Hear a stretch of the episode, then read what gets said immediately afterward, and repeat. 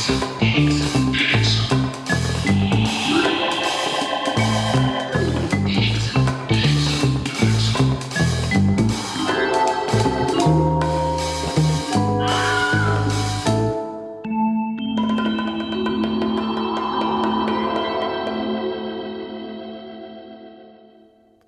Herzlich willkommen zu unserem Edgar Wallace Krimi Podcast. Vorletzte Folge. Was bisher geschah? Eine ganze Menge. Ich sag mal das Wichtigste. Der Einbrecher Sam Hackett wurde bei einem Einbruch bei seinem ehemaligen Arbeitgeber, dem zwielichtigen Anwalt Morris Messer, von einer kalten Hand gepackt und vertrieben. Er glaubt, das war der Hexer. Der Hexer ist in der Wohnung von Maurice Messer, der Superverbrecher, der sich vielleicht an dem Anwalt rächen will. Inspektor Alan Wembury war ebenfalls bei Maurice Messer und der Anwalt hat Johnny Lenley belastet. Er selber hat Johnny Lenley dazu verführt, der gerade erst aus dem Knast freigelassen worden ist, mit einem letzten Coup viel Geld zu verdienen und das verpetzt er jetzt Alan Wembury. Wembury allerdings allerdings ist verliebt in Johnny Lenleys Schwester Mary, die als Sekretärin bei Morris Messer arbeitet. Deswegen warnt er Johnny, versucht ihn davon abzuhalten, diesen letzten Einbruch zu wagen. Und nun haben sich viele, nicht alle, aber viele bei Scotland Yard versammelt. Morris Messer, der Anwalt, er hat Angst. Dr. Lomond, das ist ein Polizeiarzt, der sehr, sehr viel weiß und der sich sehr für Cora Ann Milton einsetzt, die Frau des Hexers und er sagt seinen Kollegen Hände weg von Cora Ann Milton. Wembury natürlich und auch noch ein zwielichtiger Ermittler, nämlich Bliss. Bliss holt sich eine Dienstpistole. Er sagt, er kann jetzt den Hexer fangen, aber er denkt nicht daran, dass man so etwas quittieren muss und macht sich damit verdächtig. Was soll denn das? So ein Inspektor, ein Beamter, der weiß nicht, dass man eine Dienstwaffe quittieren muss. Und außerdem hat noch jemand erzählt, er habe Bliss im Krankenhaus in Brooklyn gesehen, also in den USA in einer Nervenabteilung vor ein paar Wochen. Kann das angehen? Ist Bliss vielleicht der Hexer? Vielleicht verrät uns das Christian Erdmann.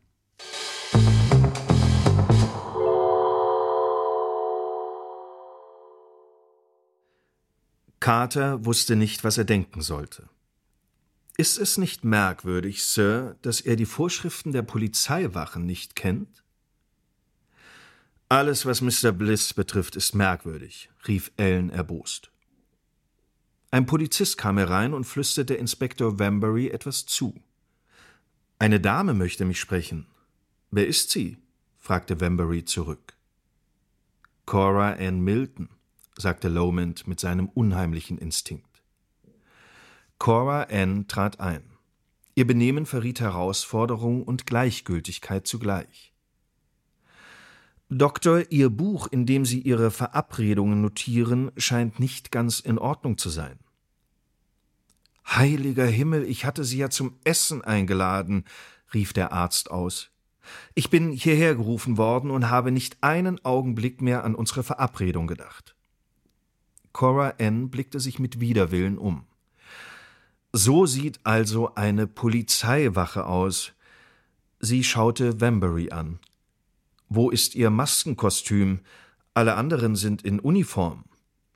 Hm, die ziehe ich nur zu Gesellschaften an, bemerkte er lächelnd. Sie schauderte.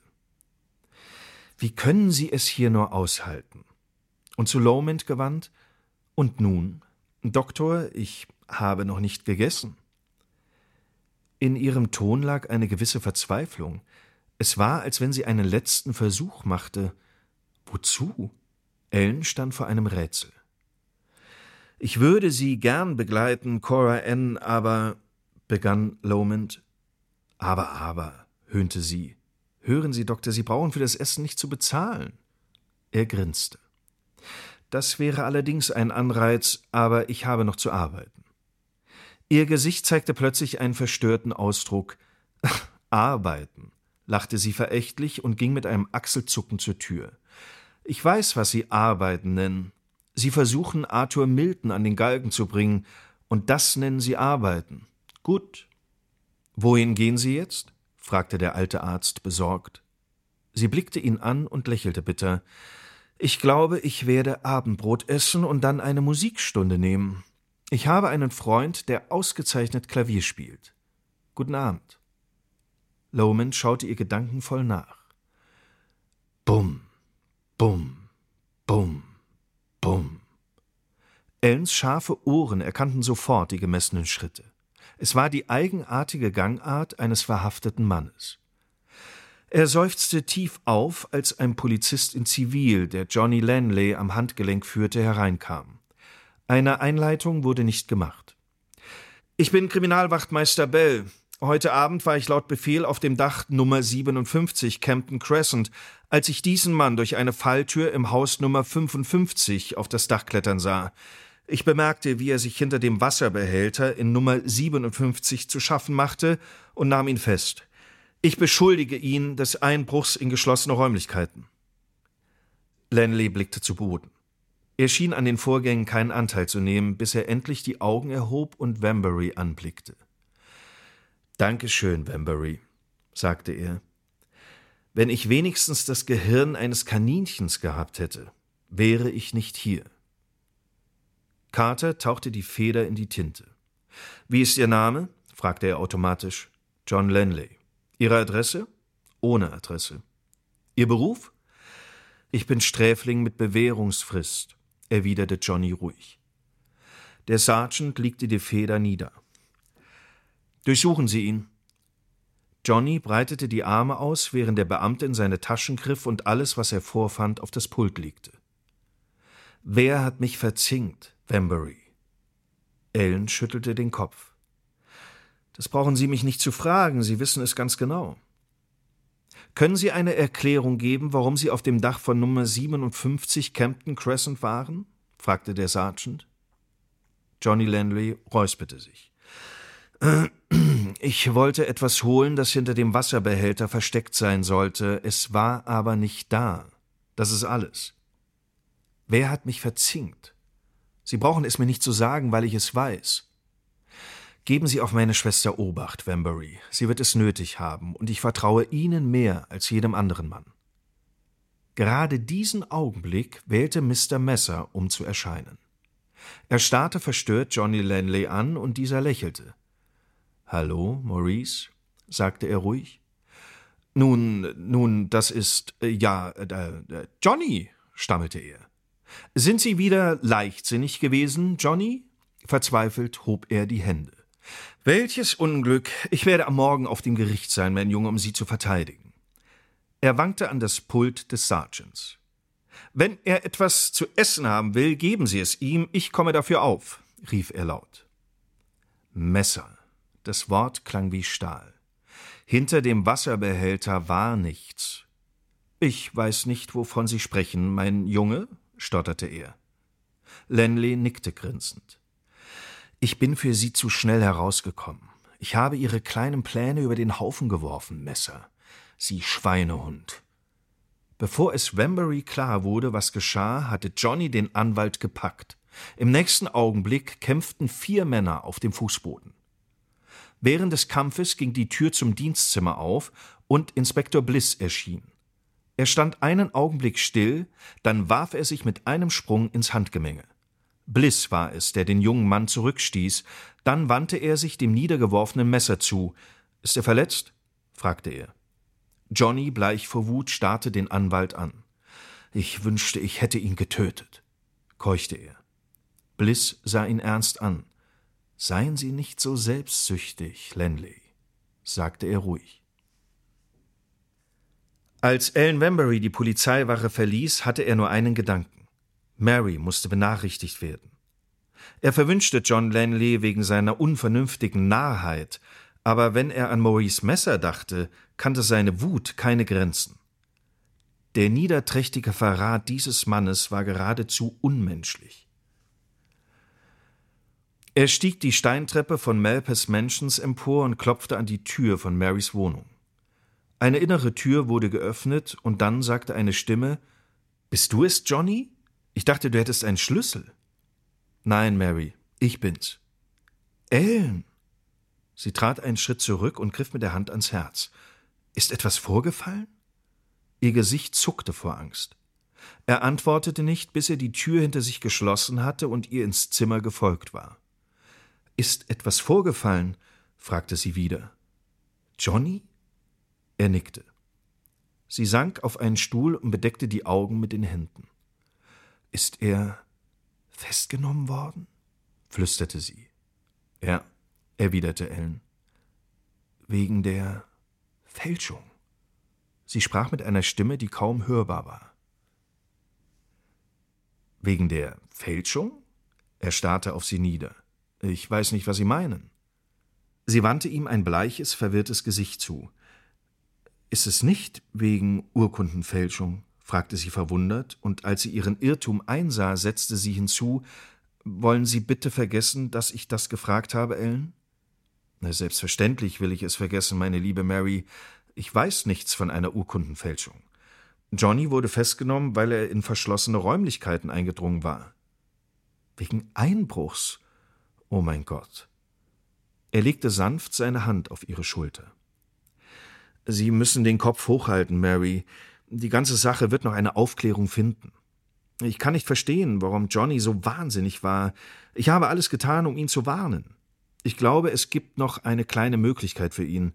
Wenn ich Sie verlassen und erst noch mit Messer gesprochen habe, will ich einen meiner Freunde, einen Rechtsanwalt, aufsuchen und ihn um Rat fragen. Ich wünschte, Johnny hätte Messer nicht angegriffen. Er hat Messer geschlagen? Er muss verrückt sein. Maurice hat ihn in seiner Gewalt. Sie hielt plötzlich inne.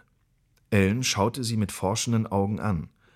Fahren Sie fort, meinte er sanft. Maurice hat ihn in seiner Gewalt?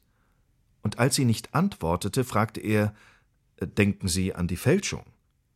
Sie sah ihn vorwurfsvoll an. Ellen, Sie versprachen. Ich habe nichts versprochen, versetzte er lächelnd. Aber ich will Ihnen eines versichern. Alles, was Sie sagen, sagen Sie zu Ellen Wambury, dem Menschen, und nicht zu Ellen Wambury, dem Polizeibeamten. Mary, meine Liebe, Sie haben Sorgen. Lassen Sie sich von mir helfen. Sie schüttelte den Kopf.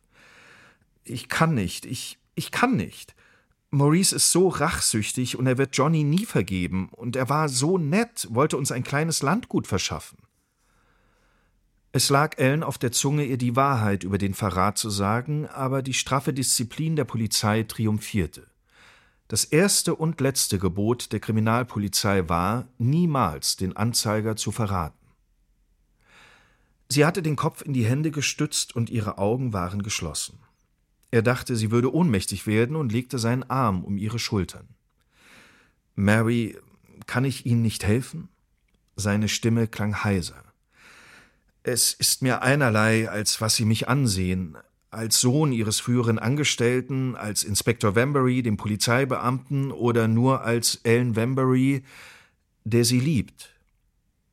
Sie bewegte sich nicht und machte auch keinen Versuch, sich von den sie umfassenden Armen zu befreien. Jetzt habe ich es gesagt und freue mich, fuhr er atemlos fort. Ich habe Sie von Kindheit an geliebt, Mary, wollen Sie mir nicht alles sagen? Da sprang sie plötzlich auf. Ihre Augen hatten einen wilden Blick, ihr Mund stand offen. Ich kann nicht, ich kann nicht, rief sie abgebrochen.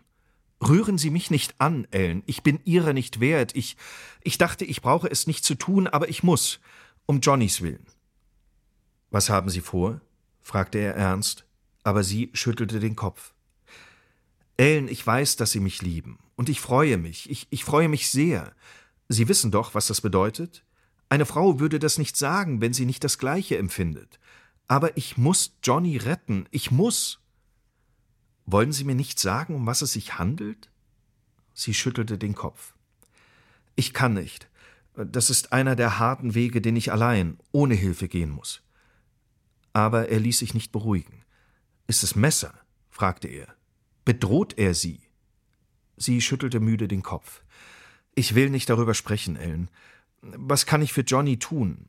Ist es wirklich eine ernste Anklage? Ich meine, wird er wieder Zuchthaus bekommen? Denken Sie, das Messer ihn retten könnte? In diesem Augenblick dachte Ellen an nichts anderes als an dieses einsame, gemartete und gebrochene Mädchen. Seine Arme umschlangen sie, er presste sie an seine Brust und küsste ihre kalten Lippen. Ellen, Bitte, nicht, murmelte sie, und er ließ sie frei. Er selbst zitterte, als er zur Tür schritt. Ich werde schon dahinter kommen, um Johnnys und ihretwillen, murmelte er zwischen den Zähnen. Wollen Sie hier bleiben, damit ich Sie erreichen kann? Ich werde in einer Stunde zurück sein. Sie konnte sein Vorhaben erraten und rief ihn zurück, aber er war schon verschwunden. Messers Haus war in Dunkelheit gehüllt, als Ellen in der Flanders Lane anlangte. Der Polizeibeamte, der vor der Tür stand, konnte nichts weiter berichten, als dass er leises Klavierspiel in einem der oberen Zimmer gehört hatte. Der Polizist besaß die Schlüssel zur Außen- und auch zur Eingangstür. Ellen trat ins Haus. Als er die Treppe hinaufging, klangen ihm die Töne einer Humoreske entgegen. Er klopfte an die Tür zu Messers Zimmer. Wer ist da? fragte eine schleppende Stimme. Bambury, öffnen Sie, antwortete Ellen ungeduldig. Er hörte, wie der Rechtsanwalt unwillig brummte, dann ging die Tür auf. Bambury, öffnen Sie, antwortete Ellen ungeduldig. Er hörte, wie der Rechtsanwalt unwillig brummte, dann ging die Tür auf. Das Zimmer lag in Dunkelheit gehüllt, bis auf das Licht, das eine Stehlampe am Klavier verbreitete. Nun, was hat der junge Halunke zu sagen? fragte Maurice. Er hatte viel getrunken und der Raum roch stark nach Alkohol. Ohne eine Aufforderung abzuwarten, schaltete Ellen das Licht ein und der Anwalt blinzelte ihn ungeduldig an. Ich will kein Licht haben. Was erlauben Sie sich? brummte er. Ich will Sie sehen, entgegnete Wambury, und ich möchte, dass Sie mich sehen. Messer starrte ihn erstaunt an. Nun? fragte er endlich. Sie wollten mich sehen. Sie scheinen von meinem Haus Besitz ergriffen zu haben, Mr. Wambury. Sie gehen ein und aus, wie es Ihnen gefällt. Nach Ihrem eigenen Willen schalten Sie das Licht ein und aus. Vielleicht werden Sie sich jetzt herablassen, mir Ihr Benehmen zu erklären. Ich bin hergekommen, um über eine Fälschung Auskunft zu erhalten. Er bemerkte, wie Maurice zusammenfuhr. Eine Fälschung? Äh, was meinen Sie? Fragte Maurice Messer ruhig zurück. Sie wissen ganz genau, was ich meine. Was ist das für eine Fälschung, von der Sie Mary Lanley erzählt haben? Ich verstehe wirklich nicht, wovon Sie sprechen. Maurice Messer war kein Narr. Wenn Mary die Geschichte von dem gefälschten Scheck nicht erzählt hätte, würde dieser Polizeibeamte eine derartige Frage nicht gestellt haben. Wambury hatte wenig gehört, aber viel erraten. Wie viel, das wollte Messer gern wissen. Mein lieber Mann, Sie kommen mitten in der Nacht her und stellen Fragen über Fälschung, fuhr er geläufig fort. Erwarten Sie wirklich, dass ich nach dem, was heute Abend passiert ist, noch über solche Sachen Auskunft erteilen will? Ich habe in meinem Leben mit so vielen Fälschungen zu tun gehabt, dass ich kaum weiß, welche Sie meinen. Seine Augen schweiften unbewusst nach einem kleinen runden Tisch, der in der Mitte des Zimmers stand und mit einem weißen Tuch bedeckt war. Ellen fragte sich, was das Tuch verbarg. Es konnte Messers Abendmahlzeit sein, oder es konnte nur für einen Augenblick ließ er seine Aufmerksamkeit ablenken. Messer, Sie haben irgendeine Drohung gegen Mary Lanley ausgesprochen, und ich will wissen, was es war. Sie haben von ihr etwas verlangt, was sie nicht tun will. Was es ist, weiß ich nicht, aber ich kann es erraten.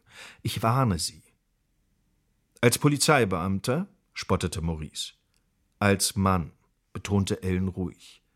Gegen das Verbrechen, das Sie beabsichtigen, gibt es kein Rechtsmittel, aber ich kann Ihnen sagen, dass es Ihnen leid tun wird, wenn Mary Lanley ein Haar gekrümmt wird. Die Augen des Anwalts waren halb geschlossen, als wollte er seine Unruhe verbergen. Man darf wohl annehmen, dass das eine persönliche Bedrohung ist, sagte er, und obgleich er den Versuch machte, unbekümmert zu erscheinen, zitterte seine Stimme. Bedrohte Leute leben lange, Inspektor Wambury, und ich bin mein Leben lang bedroht worden, und nichts ist daraus geworden. Nichts. Der Hexer droht mir, Johnny droht mir, ich lebe von Drohung. Die Augen Wamburys glänzten wie polierter Stahl. Messer, sagte er sanft, Wissen Sie, wie nahe Sie dem Tode sind? Messers Mund öffnete sich vor Schrecken und er starrte den jungen Mann entsetzt an. Vielleicht nicht durch meine Hände, auch nicht durch des Hexers Hände, auch nicht durch John Lenleys Hände. Aber wenn das, was ich glaube, wahr ist, und wenn mein Verdacht über die Gemeinheit wahr ist, die Sie heute Abend auszuführen beabsichtigen, können Sie sicher sein, Maurice Messer. Wenn es dem Hexer misslingt, werde ich Sie erwischen. Messer schaute ihn eine lange Zeit an, und dann zwang er sich zu lächeln. Bei Gott, Sie sind in Mary Lenley verliebt, rief er, indem er heiser lachte. Das ist der beste Witz, den ich seit Jahren gehört habe.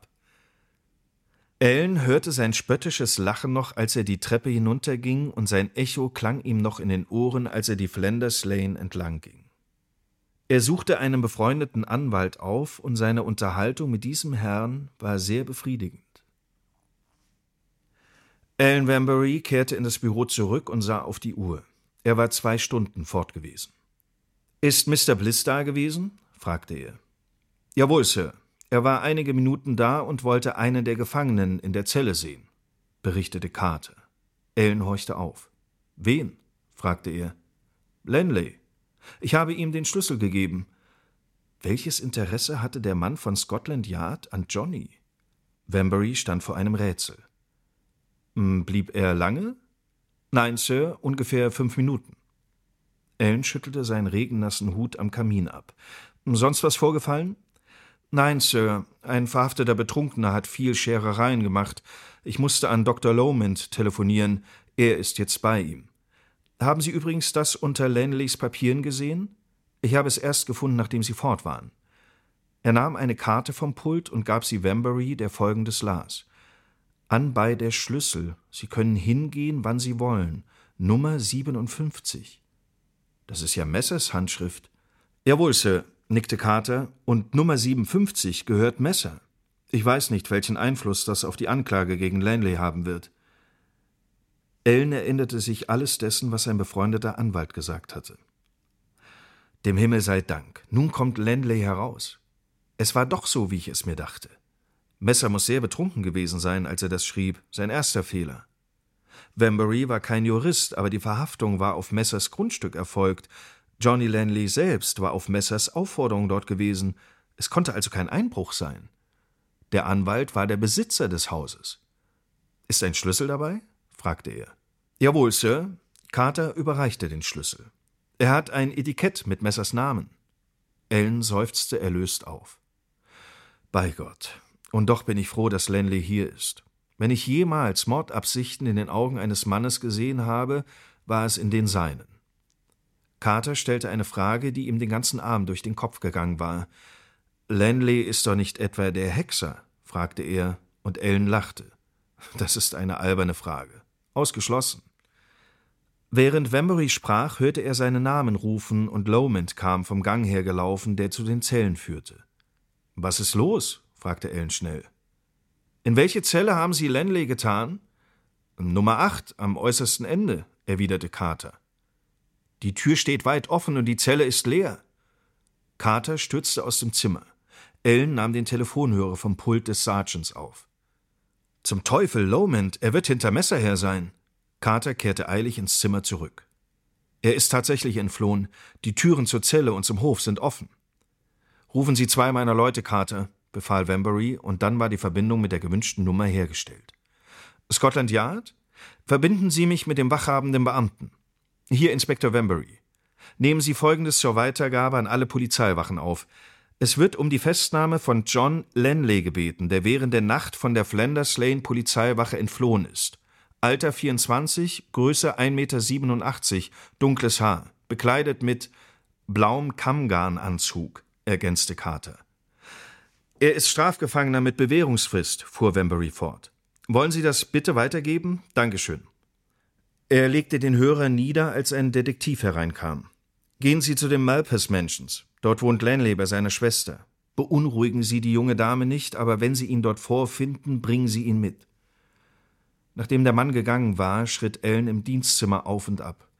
Das war eine neue Gefahr für Messer. Wie zum Teufel ist er entwischt? fragte Wembury. Darüber habe ich meine eigenen Ansichten, antwortete Lomond. Wenn Sie Inspektor Bliss zu nah an einen Gefangenen heranlassen, wird dieser sehr leicht entwischen. Mit diesem geheimnisvollen Ausspruch entfernte er sich, musste aber an der Tür warten, um Sam Hackett vorbeizulassen. Und Hackett kam nicht aus freien Stücken, denn er wurde von einem Detektiv und einem Beamten in Uniform begleitet. Guten Abend, Mr. Wembury. Schauen Sie, was man mit mir gemacht hat. Warum veranlassen Sie nicht, dass man aufhört, mir andauernd nachzustellen? fragte er mit zitternder Stimme. Was ist los?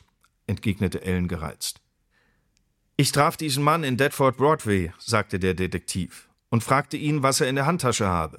Er weigerte sich, die Tasche aufzumachen und versuchte davonzulaufen. Ich nahm ihn fest. Das ist eine Lüge, sprach Sam dazwischen. Reden Sie die Wahrheit und leisten Sie vor Zeugen keinen Meineid.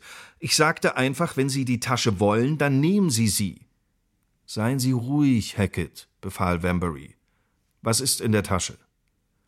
Hören Sie zu fiel Sam hastig ein. Ich will Ihnen was erzählen. Um Ihnen die Wahrheit zu sagen, ich habe sie gefunden. Sie lag an der Mauer, und ich sagte zu mir selbst, ich möchte wissen, was das wohl ist. Weiter nichts. Und was sagt die Tasche dazu? fragte der skeptische Kater. Die Tasche sagte viele belastende Sachen. Das erste, was zum Vorschein kam, war die Geldkassette. Sam hatte keine Zeit gefunden, sie wegzuwerfen. Der Sergeant öffnete sie, entnahm mir ein dickes Bündel Banknoten und legte es auf den Tisch. Die Geldkassette des alten Messer? Sams Stimme klang erschrocken und erstaunt. Wie ist die denn hierher gekommen? Das ist ein Geheimnis, wie Sie es lieben, Mr. Wambury. Das müssen Sie für Ihre Geschichten in den Sonntagszeitungen aufheben. Seltsame und geheimnisvolle Entdeckung einer Geldkassette.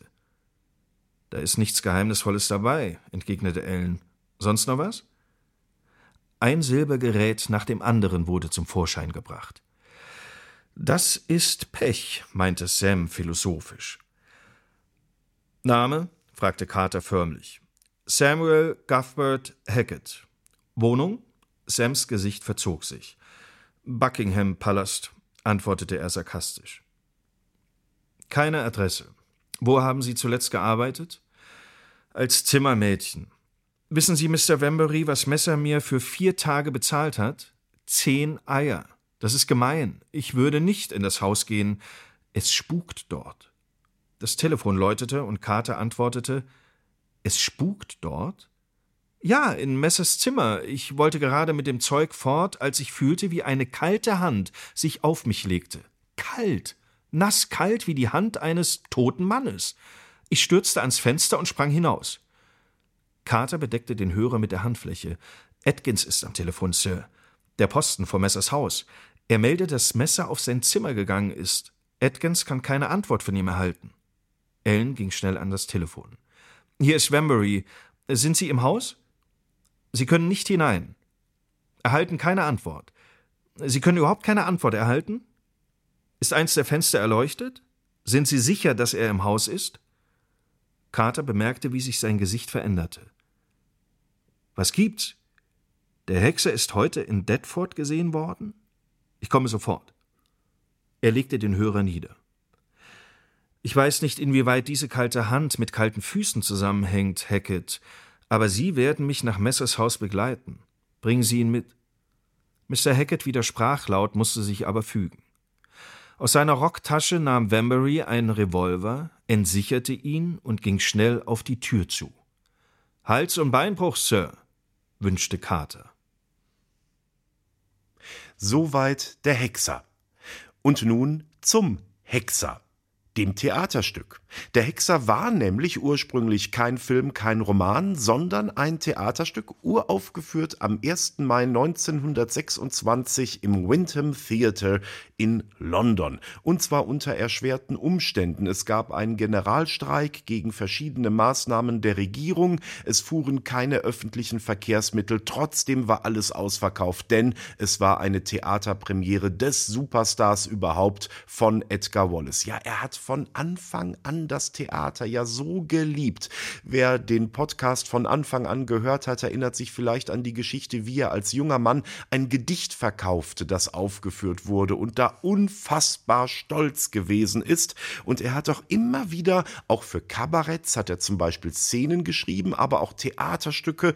Der Erfolg war sehr unterschiedlich. Es gab zum Beispiel eine Komödie, Lady hieß die, die wurde sofort nach einer Vorstellung wieder abgesetzt, weil das das Publikum überhaupt nicht lachte und noch schlimmer, überhaupt nichts damit anfangen konnte. Und auch sonst waren die Stücke sehr, sehr unterschiedlich erfolgreich. Der Hexer war von Anfang an eine absolute Granate, aber auch wenn ein Stück mal nicht so lief, das war ja beim Vielschreiber Edgar Wallace überhaupt kein Problem, da hat er sich hingesetzt und in drei Tagen ein neues geschrieben. Länger brauchte er nicht für ein Theaterstück. Und eines seiner interessantesten handelt von El Capone. El Capone, dem Gangsterboss von Chicago. Den hat Edgar Wallace sogar bei einer Reise in die USA besucht. Er ist in ein Hotel gegangen, von dem gemunkelt wurde, dass es Capone gehörte und in dem man auch anscheinend El Capone treffen konnte. Und Edgar Wallace ging rein und hat gesagt, ich bin Edgar Wallace, Kriminalschriftsteller aus England und Dramatiker, hat er auch gesagt.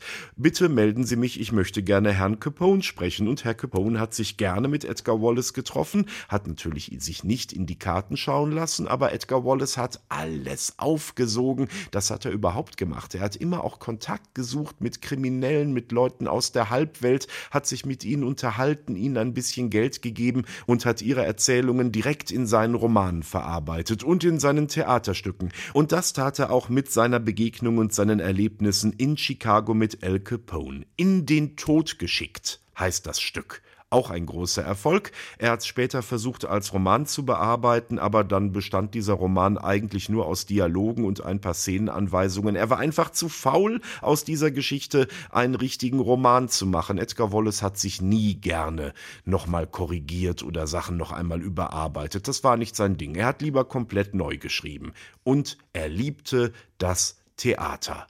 Und er liebte auch den Film. Und deswegen starb er auch in Hollywood. Aber das erzählen wir in der nächsten und in der letzten Folge unseres Podcasts. Eine Fortsetzung folgt noch.